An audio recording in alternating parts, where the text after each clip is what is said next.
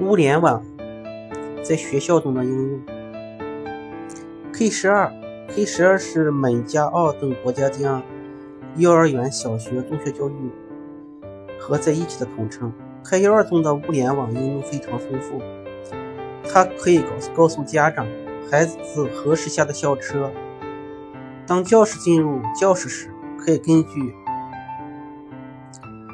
根据其的要求自动调整照明和设置事情设备，还可以监控走廊和校园周边，以确保学生安全。物联网通过越来越多的网络连接技术和设备，如连接校车、智能照明和安全摄像头，实现这一创新，为学生、家长、教师和行政管理部门提供实时的数据和宝贵见解。根据 CDW 杠 g。教育机构对三千名 K12 决策者、IT 专业人员和管理人员的最新调查，K12 专业人士认识到物联网可以帮助学校和社区变得更加安全，提高学生参与度，节省学校和社区的资金。事实上，调查显示，近一半的学校和社区已经制定正式的物联网战略，这是一个惊人的统计数据。考虑到预算限制和学生的隐私问题。K12 通常不是第一个采用创新技术的行业。此外，物联网还是新的概念技术，它仅仅在大众市场活跃三四年之久。如此多学校和社区都在为物联网做准备，这意味着，尽管物联网尚处于起步阶段，教育工作者仍能看到其中的好处。以联网校车为例，接受调查的四分之一学校和社区已经将校车技术连接到位。这项技术之所以受到欢迎，有几个原因，包括它是校车更安全，对学生更有吸引力，成本相应更高。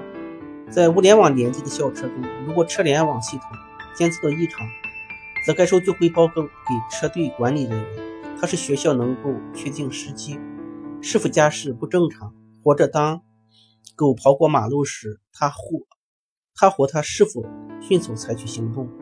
同样，一些学校正在利用应用程序让家长知道学生何时放学，还可以帮助父母了解何时去校车站接孩子，或者知道孩子什么时候回家。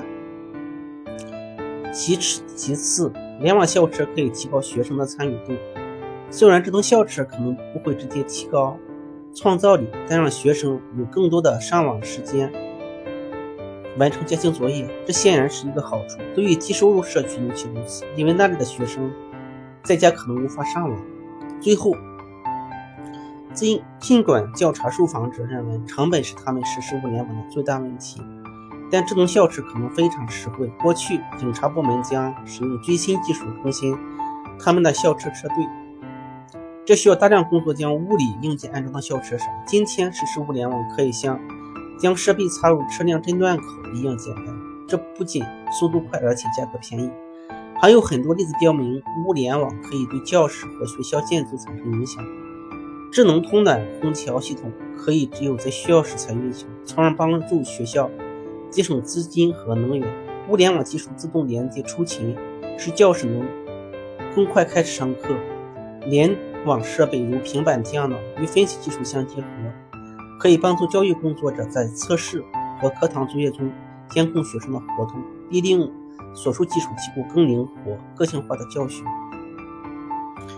根据 C T G W 杠 G 的研究，百分之八十二的 K 幺二专业人士表示，在五年内，大多数学校社区将物联网纳入影响学校日常运营的核心功能。这意味着，到二零二零年，大多数学生将会在在校期间使用物联网。或者是物联网的影响。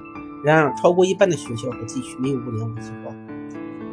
我们鼓励学校和社区确定物联网技术的目标，获得社区支持，与学校各级沟通，并与学校同行和解决方案提供商沟通。毫无疑问，物联网的潜力是无限的。通过正确的对话和规划，它会在未来几年对大多数学校产生积极影响。